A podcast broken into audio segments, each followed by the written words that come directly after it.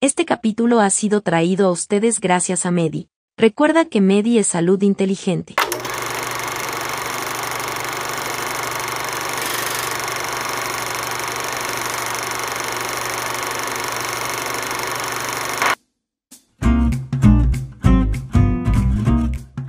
Hola, muy buenas tardes. Bienvenidos a todos al podcast Hablemos sin bata. En esta ocasión eh, estamos de manteles largos porque tenemos pues, un montón de novedades para, para todos ustedes. Eh, de entrada, nos encantaría presentarle a nuestra nueva eh, co-host, María Elena, quien se acaba de sumar al equipo y a lo largo de los próximos capítulos va a estar con nosotros ayudándole a dar una perspectiva distinta a lo que han sido nuestra comunicación de los capítulos anteriores. Entonces, primero que nada, ¿cómo estás, María Elena?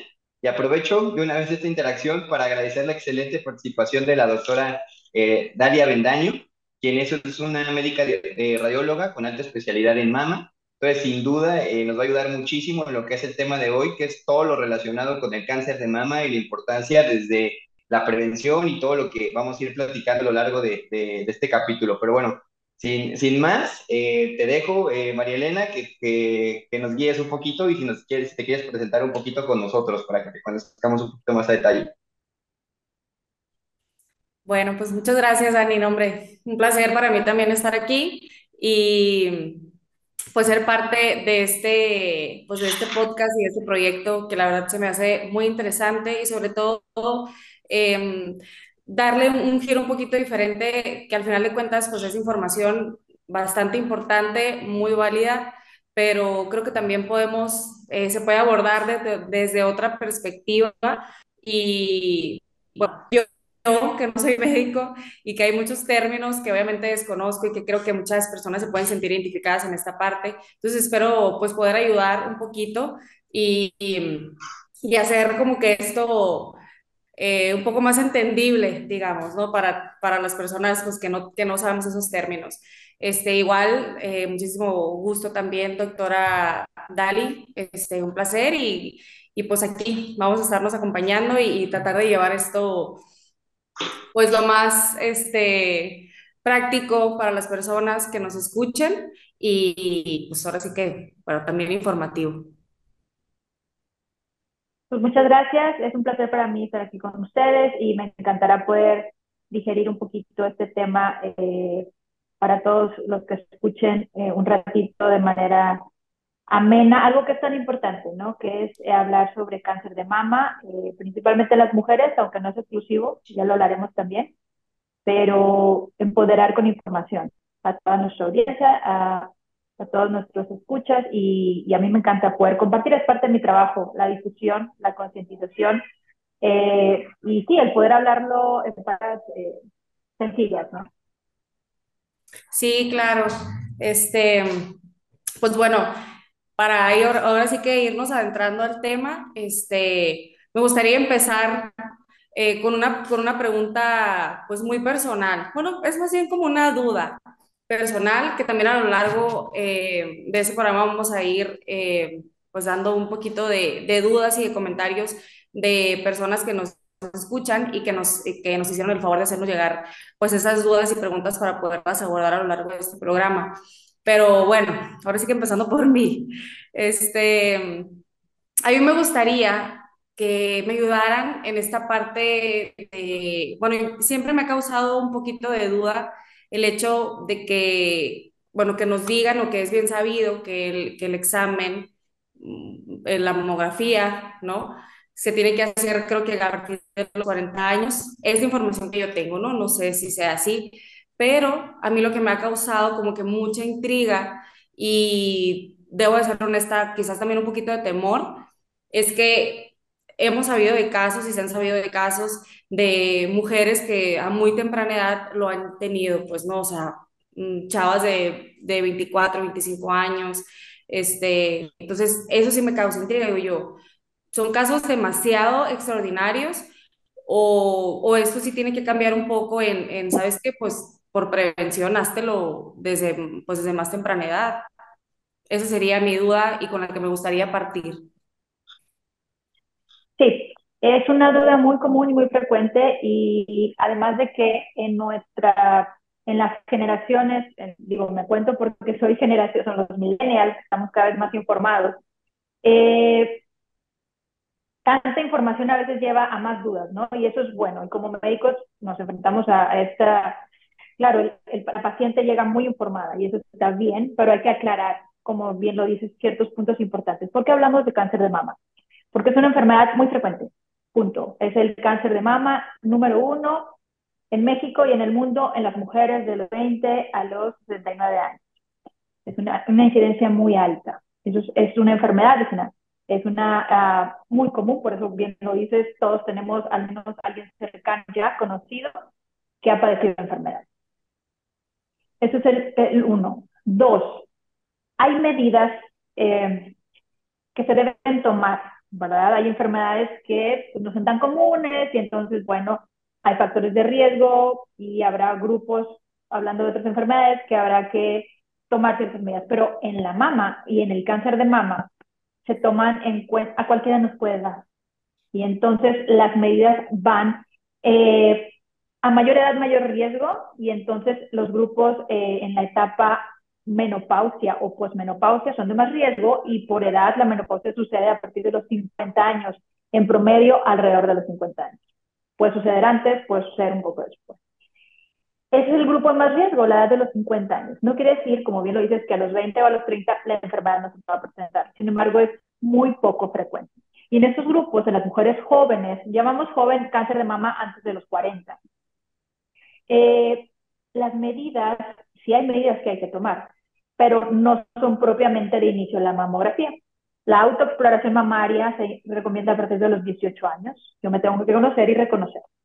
Eh, el ginecólogo, yo debo ir a mi consulta psicológica como mujer a partir de los 25 años, una vez al año, y no solo para la mama, sino para el chequeo de eh, útero y ovario. Y entonces ahí se van sumando. Si yo sé que mi mamá tuvo cáncer de mama a los 40, yo a los 30 debo empezar con mi estudio de mamografía, 10 años antes. Pero sabemos que, bueno, de mil mujeres, ¿cuántas tienen la historia familiar directa? ¿no? Entonces, es importante que conozcamos. Si yo, en general, tú, yo, no sé, tu historia familiar, no tenemos una historia familiar de riesgo, si yo he ido a mi consulta ginecológica anual, si me exploro una vez al mes pasando mi periodo menstrual, no tengo ninguna otra enfermedad, por ejemplo, hay pacientes que a los 20, antes de los 20 tuvieron tipo linfoma de tórax, recibieron radioterapia directa al tórax, eso aumenta mi riesgo para cáncer de mama y entonces debo empezar igual a los 30 a revisarme con mamografía anual.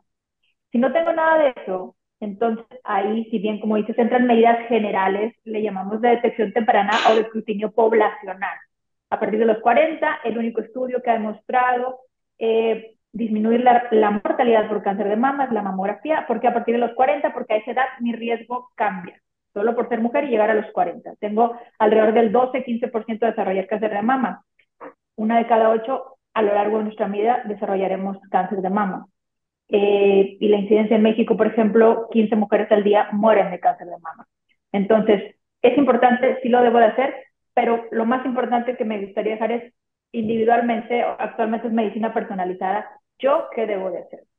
Eh, si tuve hijos o no tuve hijos, si amamanté o no amamanté, hay muchos otros, otros factores eh, llamamos el cáncer de mama multifactorial. No hay una sola cosa, a excepción del grupo pequeño de cáncer genético, que como te decía, eso es grupo, ah, pues ya debe existir una historia. Mi mamá tuvo cáncer a los 20, a los 30, o sea, joven, ¿no? Entre más joven haya sido el caso, más importante es que sea genético, o es muy frecuente ahora sabernos si mi hermana tuvo cáncer de mama a los 39, se hizo el estudio y fue genético. Entonces, sus hermanas, sus hijas son de alto riesgo y estos son un grupo especial pero la mayoría de los casos en México y en el mundo son multifactoriales. 85% de los cánceres no hay una historia familiar, no hay algo genético y solo es una mujer. El hecho de estar expuesto normal, sus periodos cada mes, anticonceptivos o no. Un factor que sí me gustaría recalcar, que es de los que llamamos modificables y que en México y en el mundo, en México es muy importante una epidemia, es la obesidad. La obesidad es el número uno de los factores modificables, porque es algo que podemos cambiar, que está relacionado al cáncer de mama. Es un proceso inflamatorio sistémico que genera muchos cambios en el hígado, en las arterias, pero en la mama también, y está relacionado. Entonces, si hay algo que podemos hacer o recomendar desde etapas muy jóvenes es tener un estilo de vida saludable, hacer ejercicio, no es un alimento más, un alimento menos, sino es un equilibrio, eh, una alimentación sana, saludable, eh, el estrés, disminuir el alcohol. el tabaquismo no es tanto, pero es parte de un estilo de vida saludable, especialmente pues, no fumar. Eh, eso es algo que a mí es parte de las, y no solo para la mamá, seguramente van a decir otra cosa que debo de, pues sí, también para el cáncer de mama, tener un estilo de vida saludable es algo positivo y disminuye mi riesgo. No es algo absoluto, tengo pacientes vegetarianas, maratonistas, eh, fit, que han tenido cáncer de mama, es una realidad, pero sí, eh, en una estadística que tuvimos nosotros cuando estuvo Seguro Popular, más del 80% de nuestros pacientes con cáncer de mama tenían no solo sobrepeso, obesidad. Entonces, bueno, ese, ese, es un, mensaje. Me alargué mucho, pero me, fui. No, hombre, no. De hecho, creo que... Tu pregunta directa. Sí, sí, sí, totalmente. De hecho, pues sí, y también creo que se respondieron muchas otras preguntas de, como te comento, de, las personas que nos hicieron llegar sus dudas, tanto el tema de, de la, o sea, qué tan importante es la autoexploración, cuándo es cuando se debe hacer, que te digo, creo que las estoy respondiendo, pues, eh, una tras otra, ¿no? Digo, eh, nada más como para manera de, resumir y aterrizar un poquito esas ideas, creo que, eh, pues, la autoexploración es parte de lo que te puede salvar de, pues, de un, o sea, a un diagnóstico a temprana edad, creo yo, ¿no? Así de, de esa manera lo percibí este, que digo, no estás extensa, no, nadie, nadie estamos mm, exentos a que nos pueda pasar. Y también, si ya tienes un historial en tu familia, pues creo yo que sí, eh, pues aumenta un poquito el riesgo y es importante que, que la mamografía, pues te la hagas antes de, de, lo que se nos dice o de lo que se nos indica. También, este, creo que, que se responde mucho la parte pues, de los cuidados. Creo yo, bueno, con esto que dices, hay gente que se cuida muchísimo y que eso no te, o sea, tampoco no te salva, pues, ¿no? Pero claro que te ayuda, o sea, claro que te aporta cuidarte, el estar sano. Me, me recuerdo un poquito al tema este que acabamos de pasar de lo del COVID, que, o sea, supimos de muchísimos casos de personas que, que pues, súper sanas, de deportistas, y que al final de cuentas eh, pues también suceden esas cosas, o sea, que, que había mucha gente a ver, o sea, si esta persona está bien sana, hace ejercicio, es como que, ¿por qué? Pues, ¿no? O sea, ¿por qué, ¿por qué le pasó? Y otra persona, a lo mejor con un poco de obesidad o con, un, o con una vida un poco más sedentaria, pues la libró. O sea, yo creo que ahí sí son cosas que ustedes como médicos no se tengan algún tipo de respuesta realmente, ahora sí que científica, o sea, meramente, yo creo que ahí sí, si nos pudieras compartir. claro, no, no, claro, te, sigo eh, bastante, María y, y Dali, o sea, en verdad, eh, creo que uno de los puntos bien importantes de lo que, de lo que ahorita están, estamos platicando es que rara vez en la medicina nos topamos con absolutos. Decimos, ah, haces esto, entonces ya no te va a pasar tal cosa. O si tú haces esto, te va a dar determinada enfermedad, ¿no? Podemos hablar de ejemplos de personas que, bien o mal, dicen, no, hombre, es que esa persona lleva 50 años fumando y nunca le dio eh, cáncer de pulmón o nunca ha tenido ningún problema. Y otra persona con mucho menos factores de riesgo le pasa. Entonces, partiendo de esto, de que en la medicina no tenemos absolutos, siempre todo es posible. Pero ¿qué sí podemos hacer? Que es lo que ahorita comentaba Dalí, es enfocarnos en las cosas que podemos modificar. Eso, eso es eh, para, para, mí de lo, de, lo más, de lo más importante, ¿no? Eh, ¿Qué cosas sí podemos modificar? Pues podemos decidir acudir de manera eh, oportuna a nuestras consultas de revisión médica, hablando en general. Hoy, ahorita hablamos del tema de, de, ginecología, eso sí podemos hacer. ¿Qué otra cosa podemos hacer? Nos podemos preocupar por nuestra alimentación, claro que lo podemos hacer. ¿Qué otra cosa podemos hacer? Pues también está al pendiente de nuestros consumos de, alcohol, nuestra actividad física, está al pendiente de los riesgos que hemos tenido en nuestra familia, debemos de, a veces eh, romper esos tabús de que no hablamos de las enfermedades que hay en nuestra, en nuestra casa o en otras generaciones, conocer un poquito de, todo esto, yo creo que, yo creo que es bastante, bastante importante y todo esto en conjunto, aunque no va a ser una garantía de decir ya no me va a pasar, sin duda va a reducir las posibilidades de que nos pase. Y, aquí yo puedo poner un ejemplo, eh, por ejemplo, dos gemelitos, que de entrada se supone que traen exactamente la misma carga genética.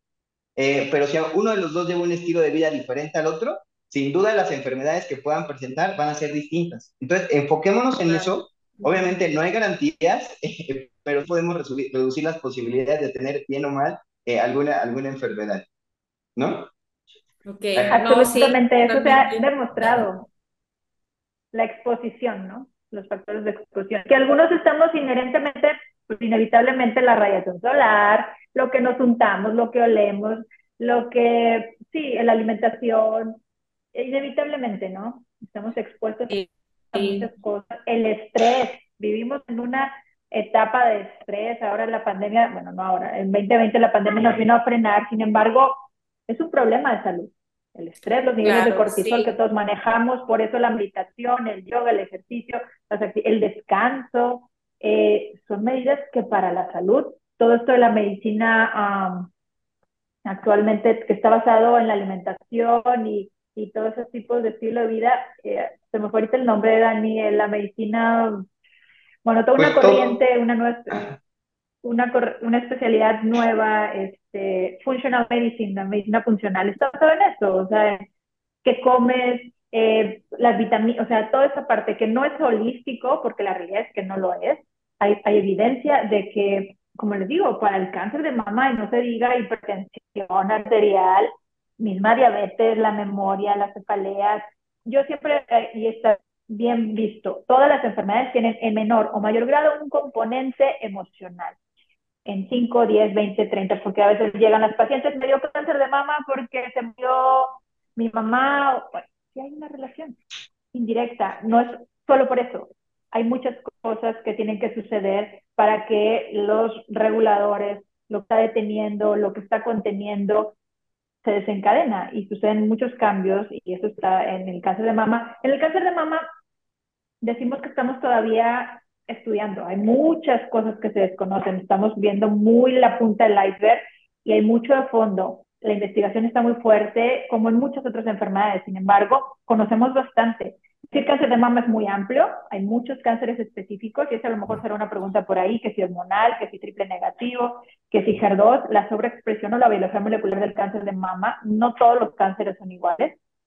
Los tratamientos, por lo tanto, son diferentes. Las etapas en las que se diagnostican, entonces, Hoy por hoy la medicina, vuelve a lo mismo, personalizada, individualizada, no todo le queda lo mismo, todos los tratamientos son para todos los pacientes, absolutamente no, la tendencia es a genéticamente ese tumor, qué sobreexpresión, qué receptores tiene y cuál es el tratamiento específico para la inmunoterapia misma, este, qué es lo que va a irle bien a ese paciente, qué es lo que le va a ayudar sí o no la quimio a ese, a ese tumor. Entonces, afortunadamente tenemos muchos avances, sí hay más cáncer, pero eh, hemos evolucionado de manera muy, muy importante y seguimos en ese proceso.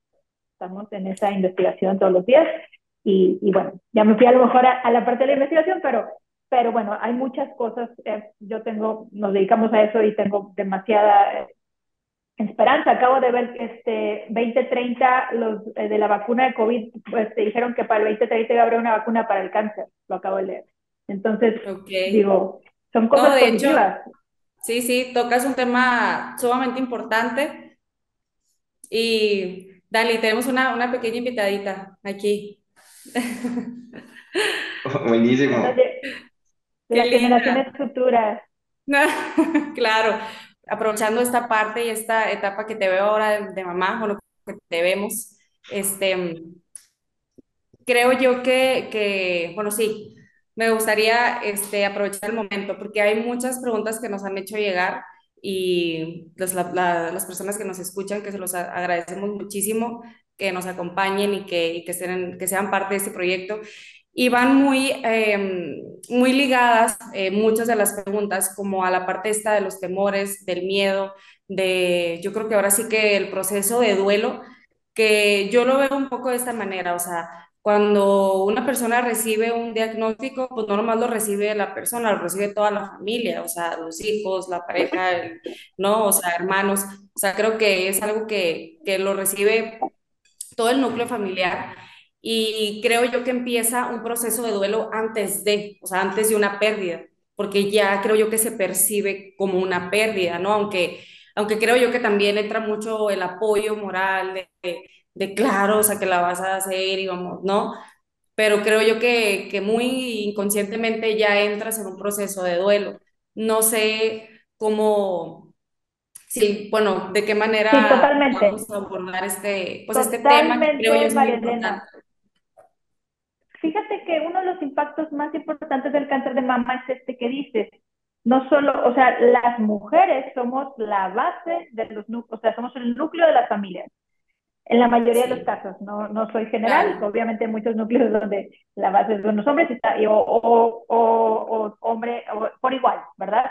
Pero bueno, tradicionalmente, y más en México, la mujer es la base, eh, por lo menos en la casa llevamos todo, ¿no? Somos las multitasking, trabajo, casa, eh, todo.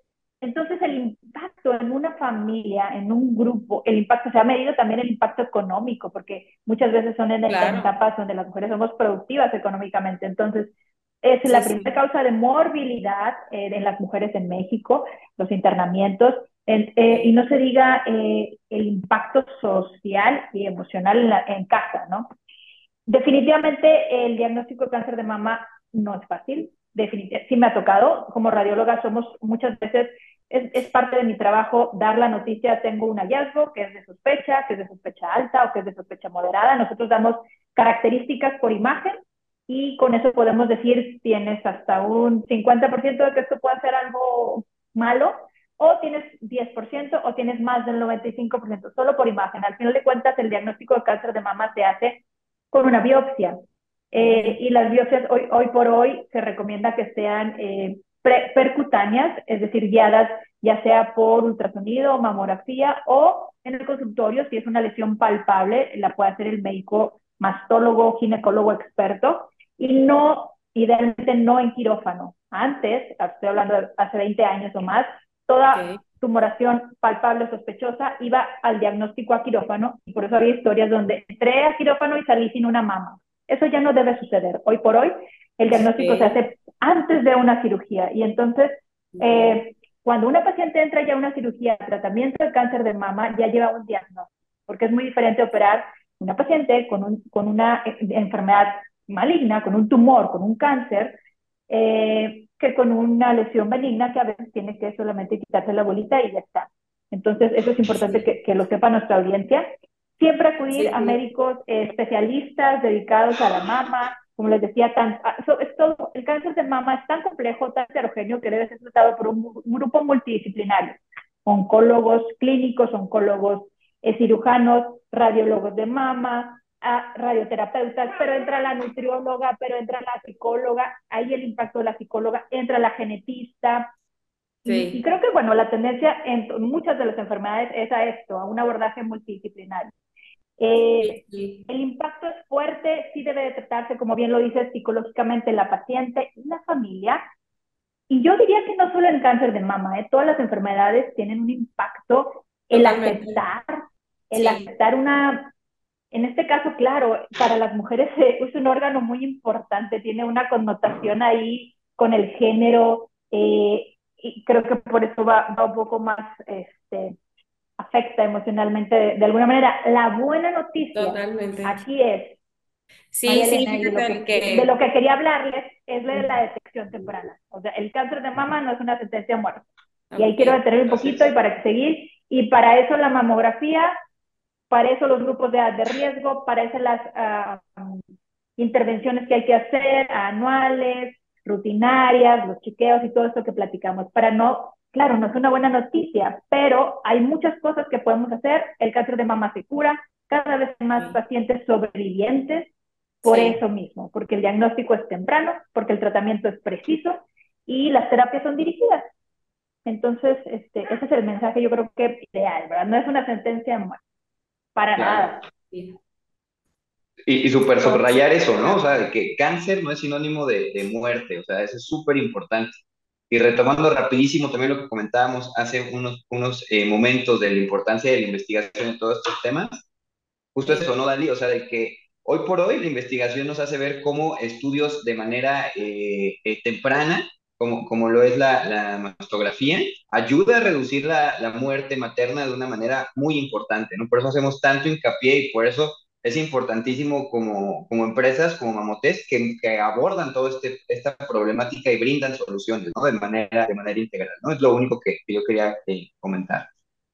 Parte de lo que me comentabas, Dali y Dani, este, una de las preguntas más recurrentes también es, es esta parte de, de a ver, eh, si me dio, eh, si tengo este diagnóstico, ya voy de seguro a, a como a, a que quiten el seno, no, no sé de qué manera médica se dice, ¿no? Correctamente, eh, como pues a la operación, ¿no? Inmediatamente. Que yo también, dentro de, ahora sí que de la ignorancia del tema, eh, yo también eh, pensaba eso, que era como un hecho, que inmediatamente era retirarlo para evitar que el, no sé, que la enfermedad avanzara. Esa es la idea que tengo y que tenía, ¿no? Hasta este momento.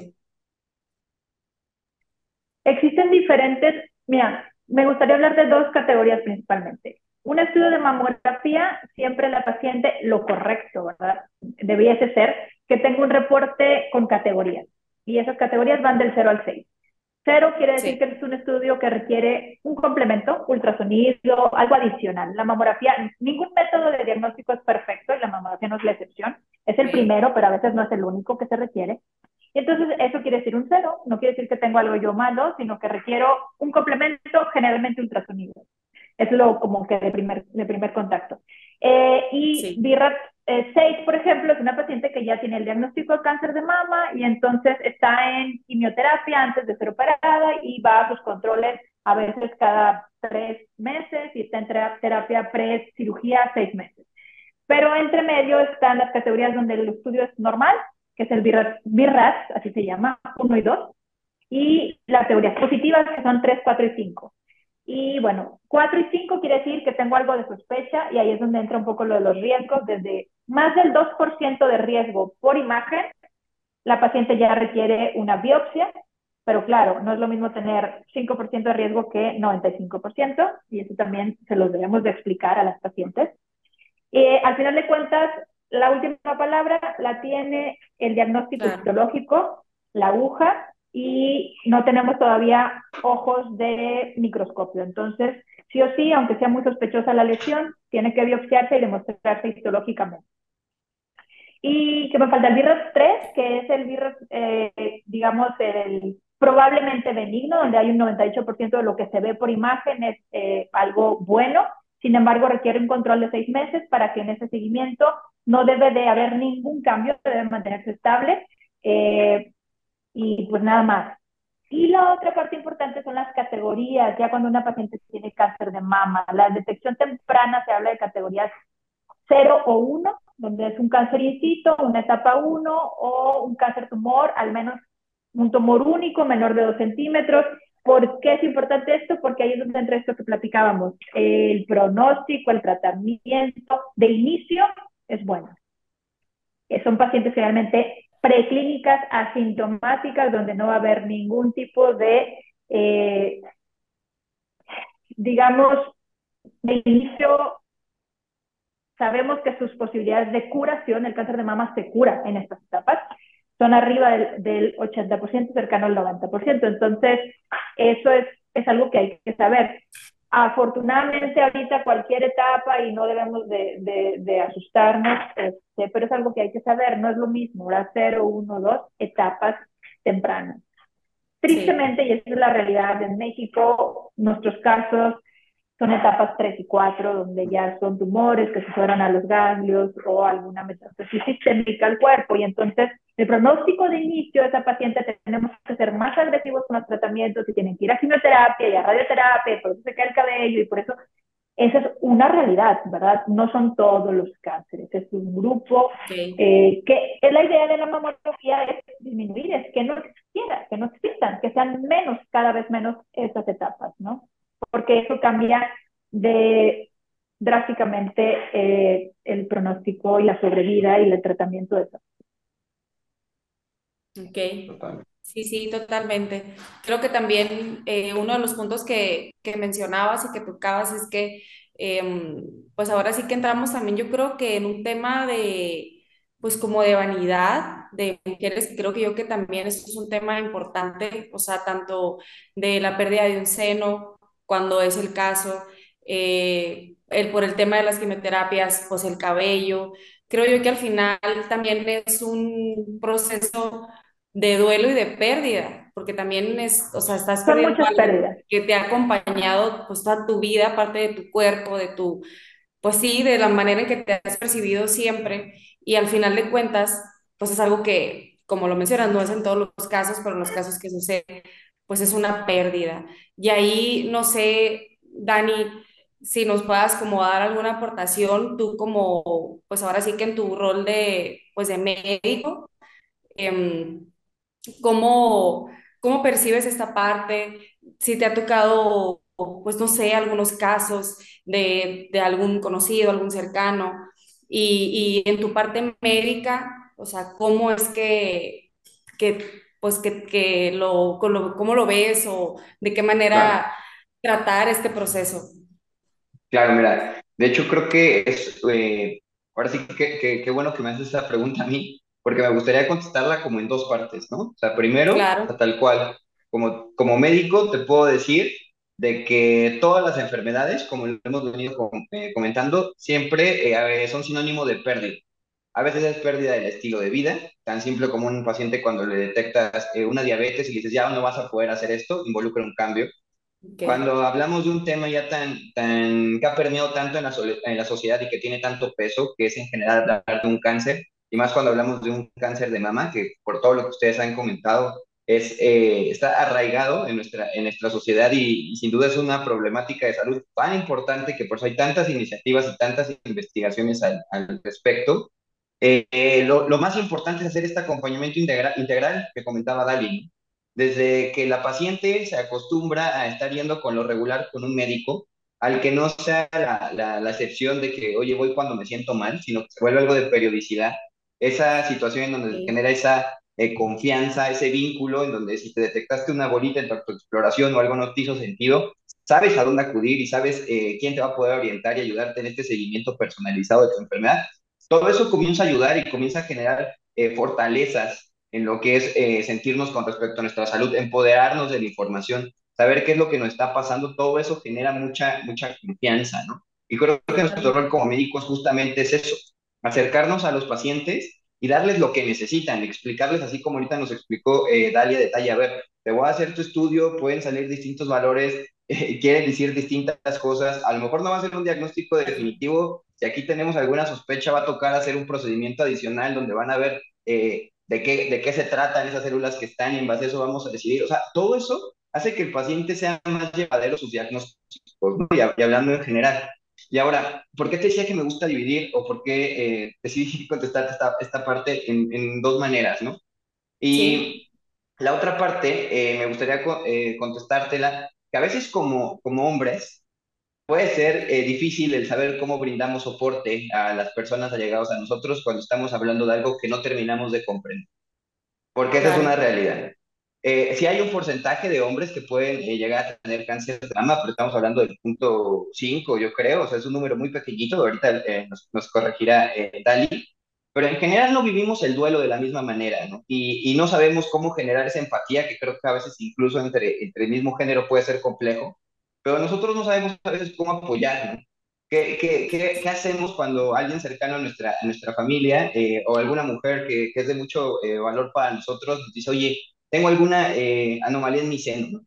A lo mejor yo, por tener conocimiento médico, la podré orientar, pero todos los hombres a veces no sabemos lidiar con estas situaciones y no generamos a veces el ambiente favorable para que la mujer se sienta en la confianza de sentir ese apoyo, ¿no? Que a veces se puede generar y que no siempre está, pero que, que, creo que también es importante traerlo eh, a veces sobre la mesa, de que en estos temas eh, nuestro rol como, como hombres es brindar soporte cuando podamos y hacerlo de la forma en la que, en la que podamos. Y creo que ahí todavía falta mucho por explorar y por eso lo quise dividir, porque en verdad yo creo que a veces como, como hombre puede ser complejo el cómo, el cómo este, brindamos soporte en estas situaciones, ¿no? Como médico está más fácil, creo que a veces como hombre puede ser más complicado.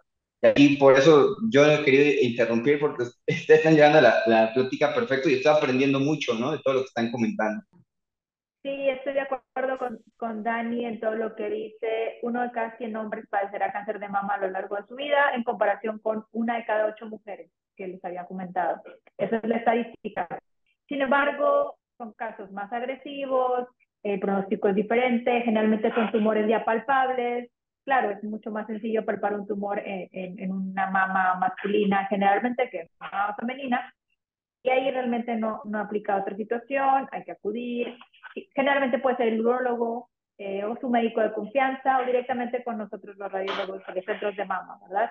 Eh, pero bueno, la salud en general, sin importar edad o género, actualmente eh, la información, que es lo que estamos haciendo hoy por hoy, aquí nosotros, el, la, pues el romper ese, ese miedo, ese tabú, eh, somos humanos. Actualmente eh, pues nos puede suceder salir de la casa es un riesgo, eh, acudir al médico, bueno, eh, eh, es algo que puede realmente nos da miedo.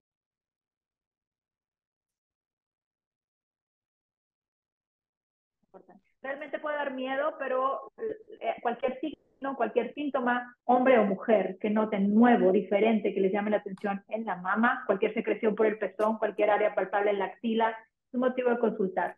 Generalmente tendrá a ser algo que no tenga nada de riesgo, pero al final de cuentas el conocer y el tener un diagnóstico es lo que vale, ¿no? Entonces, eh, acerquémonos, todos tenemos que tener un médico de confianza.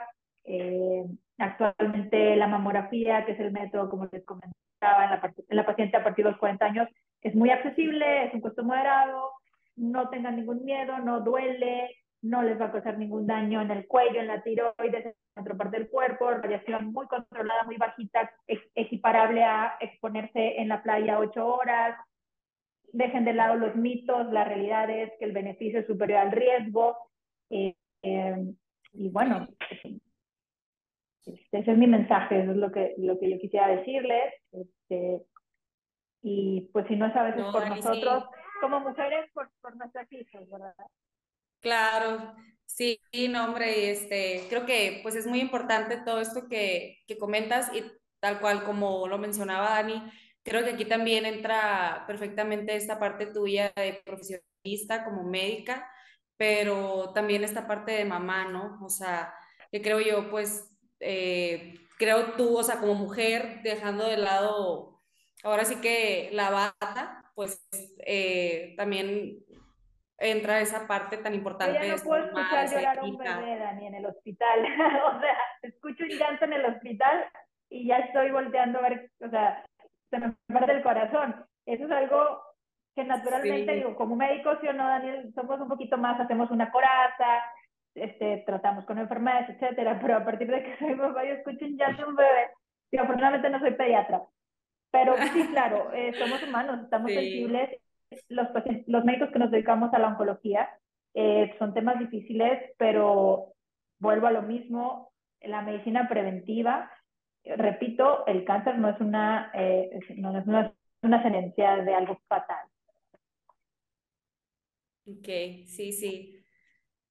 Sí, esto es súper importante y, y retomando un poquito, nada más como para comentar lo de Daniel, eh, sí, Dani, es muy buena la aportación que nos comentas porque, claro, o sea, existe eh, el rol del hombre en este, en este tema, en esta enfermedad de lo que es el cáncer de mama, como, pues como médicos, ¿no? O sea, están ahí y son parte importante. Pero ahora, voltear a ver la parte, el rol que juega el hombre en este, en este tema como pareja, como hijo, este, como papá, ¿no?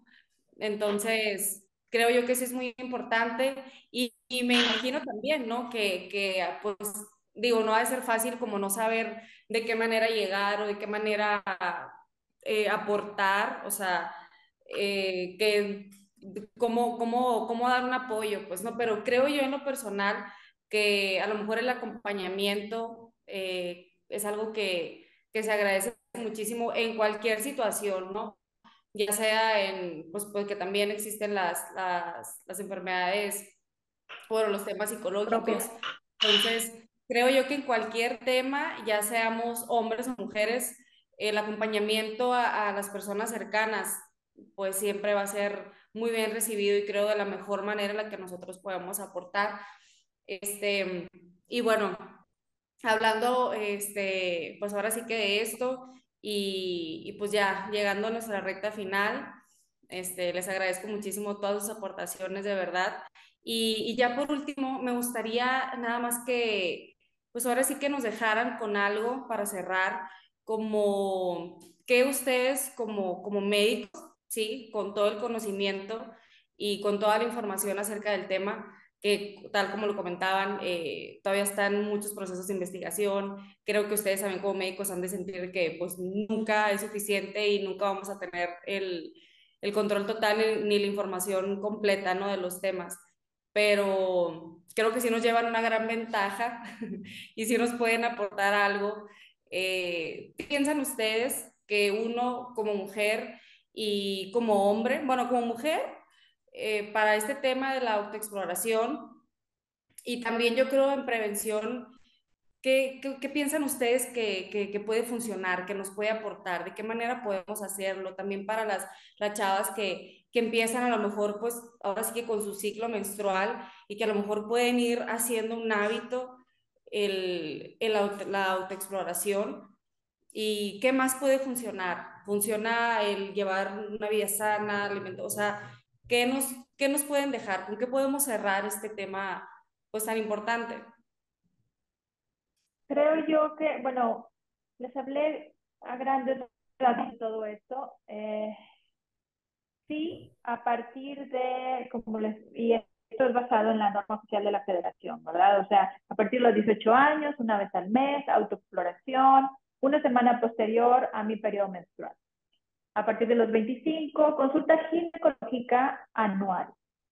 Eh, cualquier síntoma, en cualquier momento, cualquier nódulo palpable, secreción por el pezón, cualquier signo, enrojecimiento, dolor focal que no se quite en la mama, no importa eh, si no me toca la consulta, no importa si no me, si no me exploro otra cosa, más vale acudir porque como le digo a mis pacientes, la tranquilidad muchas veces es lo que más importa. A veces el mismo estrés de que me estoy palpando algo, tengo un síntoma, pero no acudo, eso genera mayor síntoma. Y no se diga el retardo en caso de que fuese algo de sospecha, ¿verdad? No vale la pena retardarlo. Eh, un punto que nos faltó tocar es cáncer de mama y embarazo, María Elena, cualquier síntoma en las pacientes embarazadas. Sí sucede, no es lo más frecuente, pero cualquier síntoma, ahí la, la paciente embarazada, bueno, va a sus chequeos ginecológicos mensuales y debe estar muy pegada con su médico pero aún así son casos eh, que se diagnostican tarde porque hay muchos cambios en la mama durante el, embarazo. Es un periodo de muchos cambios y a veces se oculta mucho y son pacientes menores de los 40 y entonces es, es complicado el diagnóstico. Cualquier síntoma nuevo que yo note, no importa si estoy embarazada, no importa en qué periodo esté, en qué etapa de mi vida esté, si me llama la atención, si es algo nuevo para mí, más vale acudir a tu primer eh, médico de contacto, eh, repito, idealmente ginecólogo. Y de ahí el médico podrá recomendarte los estudios que si tengo menos de 40, bueno, será el ultrasonido de mama, es muy inocuo, muy accesible y a veces pues es un quiste y, nada, no, no hay nada más que hacer, pero a veces habrá situaciones que requieran complementar en la paciente de 35 años con mamografía y tampoco me va a pasar nada. Eh, no tengamos miedo de hacernos una mamografía, eh, claro, no se hace de rutina a los 20 cada año, no, porque cuidamos la mama cuidamos la mama joven, eh, pero, y porque el riesgo a los 20 es muy bajo y a los 30 es bajo, pero bueno, puede existir y ahí es donde hay que estar muy pegados con nuestros médicos. Em, y pues nada más, yo lo que, lo que platicábamos y recalcábamos Daniel y yo, estilo de vida saludable.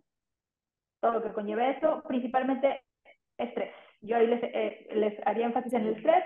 Obviamente generaciones más, ah, vaya, pacientes más eh, generaciones mayores que nosotros, el, la, la, el peso es muy importante. Pero nosotros, yo creo que en la generación millennial estamos este, metidos en, en corriendo y, y, a veces no nos detenemos. Este, ayer escuchaba a una escritora y decía, y es que yo en mi agenda tengo programados mis momentos de descanso. Y digo, claro, yo necesito poner mi agenda, mis momentos de descanso porque es parte de mi salud física y mental. Entonces, em, pues nada más, no sé si me desvié, pero la medicina preventiva, tu médico de primer contacto, cualquier signo, cualquier síntoma, si tengo 20, si tengo 30, hay que acudir a consultar.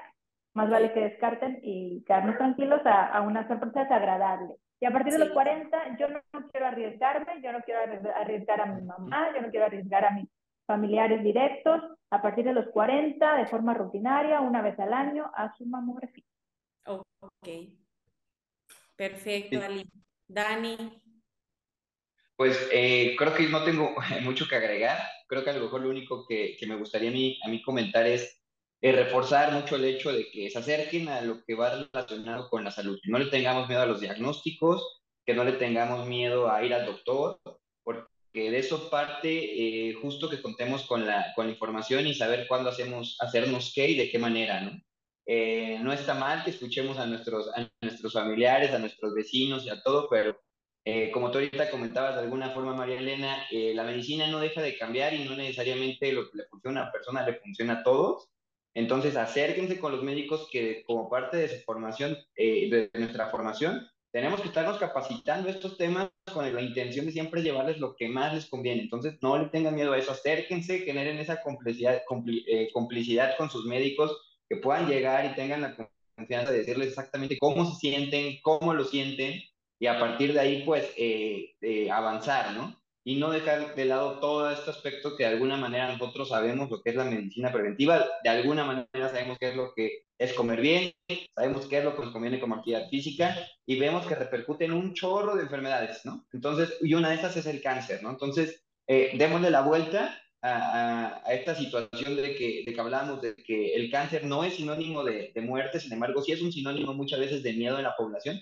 Démosle la vuelta y utilicémoslo para que sea algo que nos mantenga intentando eh, estar en nuestro cuerpo en la, mejor versión para enfrentar enfermedades. ¿no? Entonces, eso nunca va a estar de más creo que es lo único que me gustaría eh, comentar. Agradecer eh, por todo lo que, lo que, lo, que nos, lo que he aprendido aquí en esta, en esta plática, esta excelente esta excelente eh, charla.